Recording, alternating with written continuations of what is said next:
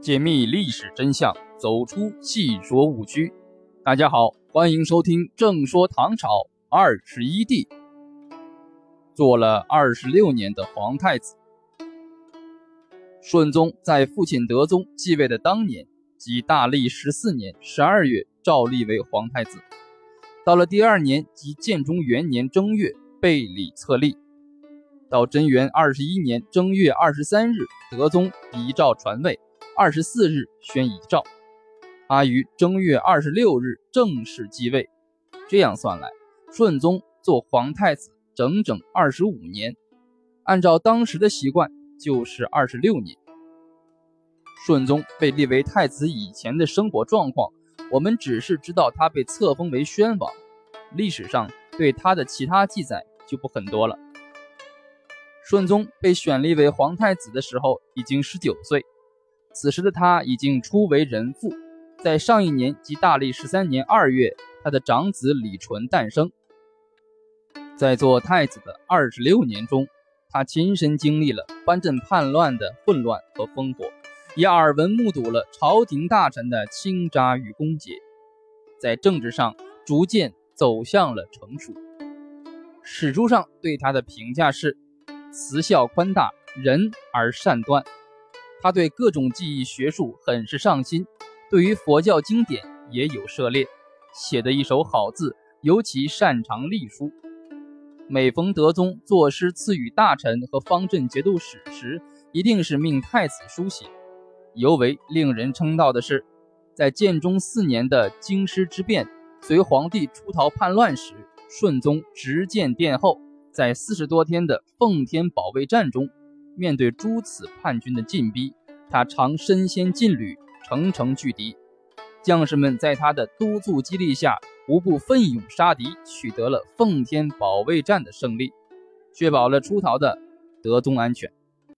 顺宗的太子生涯虽然不像唐朝前期的皇太子那样波折不断，动辄被废，但贞元三年八月的告国大长公主之狱。也险些把他推向了灭顶的深渊。事情是这样的：告国公主是肃宗之女，她与驸马萧生所生育女是顺宗为皇太子时的妃子。告国公主仗势自己地位特殊，自由出入东宫。她在萧生死后，个人生活放荡，不仅与彭州司马李万私通，还和太子詹事李昪。蜀州别驾萧鼎等一些官员暗中往来。如果仅仅是私生活有失检点，这在唐朝的皇室中也不是什么大不了的事。但是有人告发告国公主淫乱的同时，还揭发她行厌胜巫蛊之术，这样就冒犯了皇帝。德宗闻之大怒，因为事情牵涉到皇太子，德宗就立即将他找来，狠狠地批了一通。顺宗被父皇切责，惶恐不知所措，就仿效肃宗在天宝年间做太子时的故伎，请求与萧妃离婚。此事发生以后，德宗萌动了废皇太子、改立书王李毅的念头，并且把实为宰相的前朝老臣李密秘密召入宫中商议。书王是德宗的弟弟李淼的儿子，因李淼早死。德宗将其收养，视为己出，十分宠爱。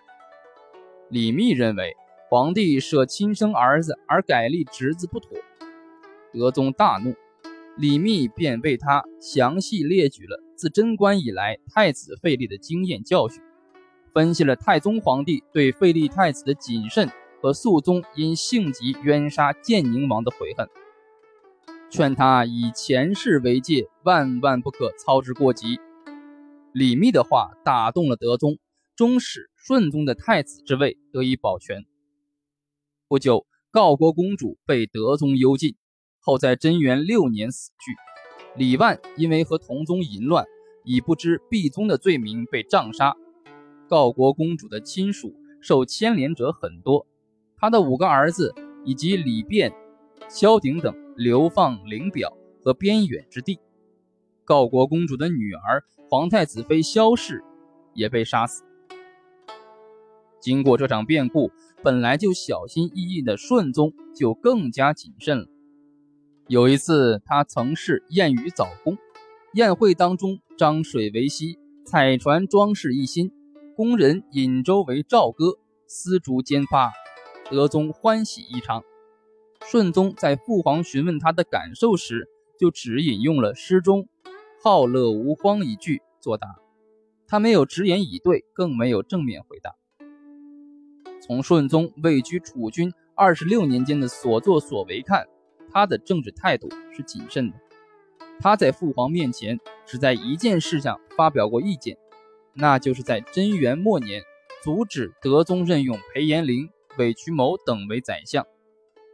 大家知道，德宗晚年因为在位时间长了，对大臣的猜忌和防范心加重，不再假权宰相，使其身边的奸佞小人得到信任和重用，如裴延龄、李奇运、韦渠谋等，依靠德宗的宠幸，阴间用事，刻下取功，排挤诬陷陆贽等人。普天之下，对裴延龄等人借盘剥黎民、聚敛财富而得禁用，切齿痛恨。朝廷之上，大家都是敢怒不敢言。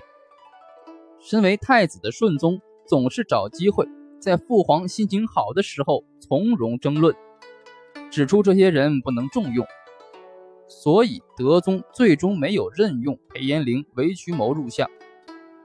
韩愈评价他居楚位二十年，天下因受其次，所言不免有些溢美，大概就是指这件事而言的。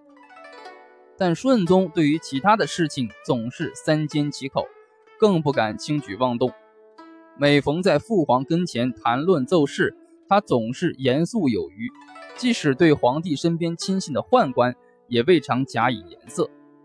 他把个人的喜怒哀乐深藏心底，对朝廷上下的人物，他基本上也是不急不厉、若即若离的。然而，这些都是表面现象。顺宗位居储君期间，也绝对不是对天下大事和朝廷政治漠不关心的。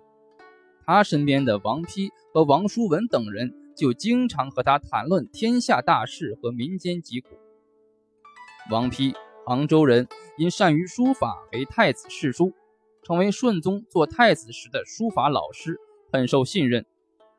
王叔文，越州山阴人，以善于围棋，得以入仕东宫。王丕和王叔文均为翰林待诏，各以琴棋书画见长。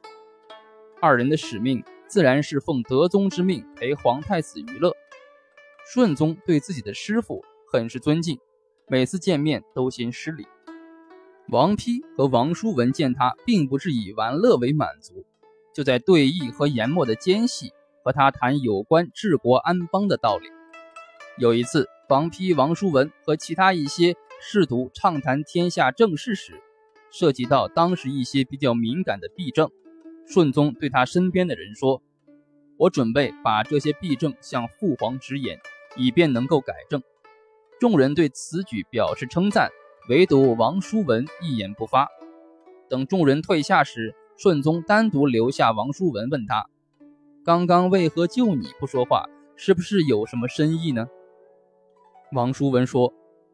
我王叔文得太子殿下的信任，有一些意见和见解，哪能不向殿下奉闻呢？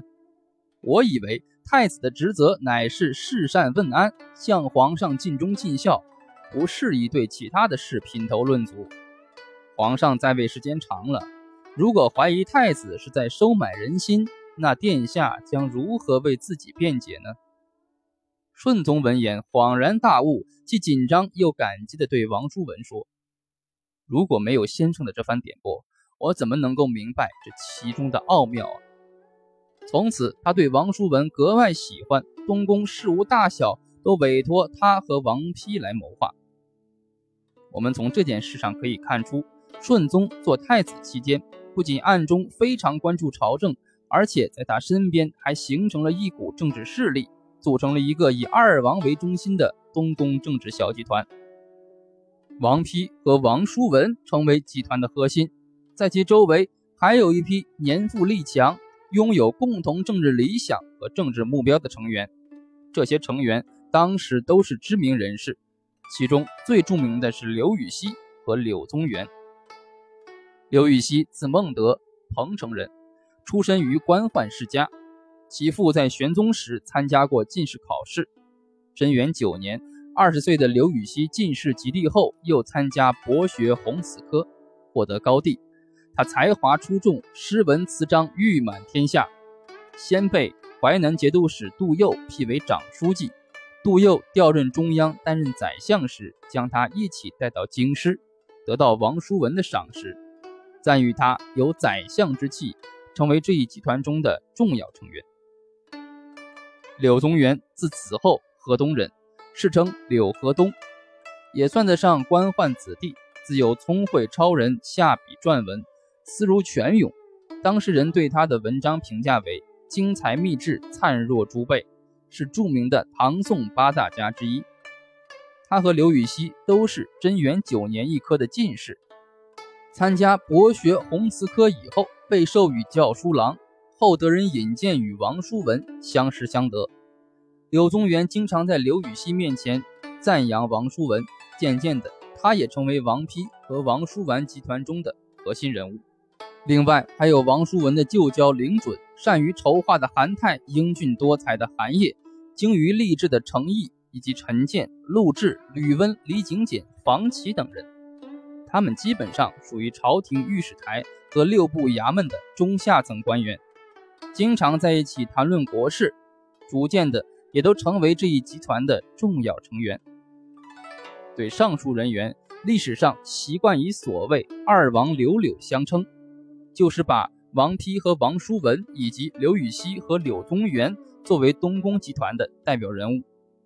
其实，在这一集团当中，还有一个不能不说到的人，他就是翰林学士，后来做了宰相的韦执义。韦执义出身京兆名门望族，自幼聪俊有才，中进士着第，应制策高等。德宗拜为右拾遗，招入翰林为学士。年仅二十余岁的他，深得德宗的恩宠，得与皇帝相与诗歌唱和，并与裴延龄、韦渠谋等皇帝的亲信一起出入禁中，略备顾问，很得当时朝野的瞩目。他与王叔文的交往，很有一些机缘巧合。那是在一次德宗的生日华诞上，略通一些佛教知识的皇太子敬献佛像作为贺礼。德宗命韦执义为画像写了赞语，德宗对太子的这一礼物很满意，就让他赐给韦执义坚帛作为酬劳。韦执义得到太子的酬谢，按照礼节来东宫表示谢意。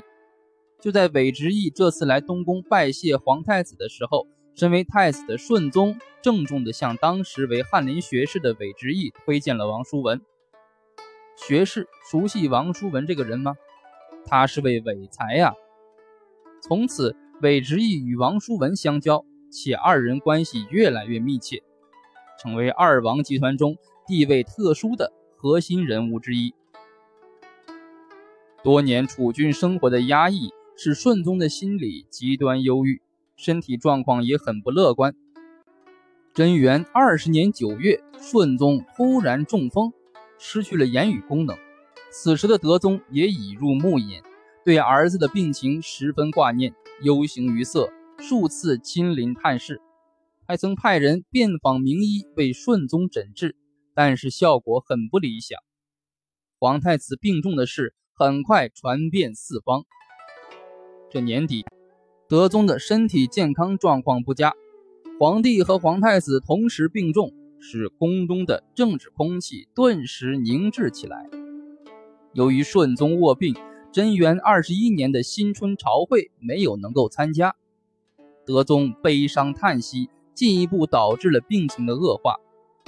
德宗病重之际，诸王大臣和亲戚都到其病榻前奉侍汤药，唯独顺宗因为卧床在病，难以前来陪侍。对皇太子思念不已的德宗一直涕咽不止，久久不能平静。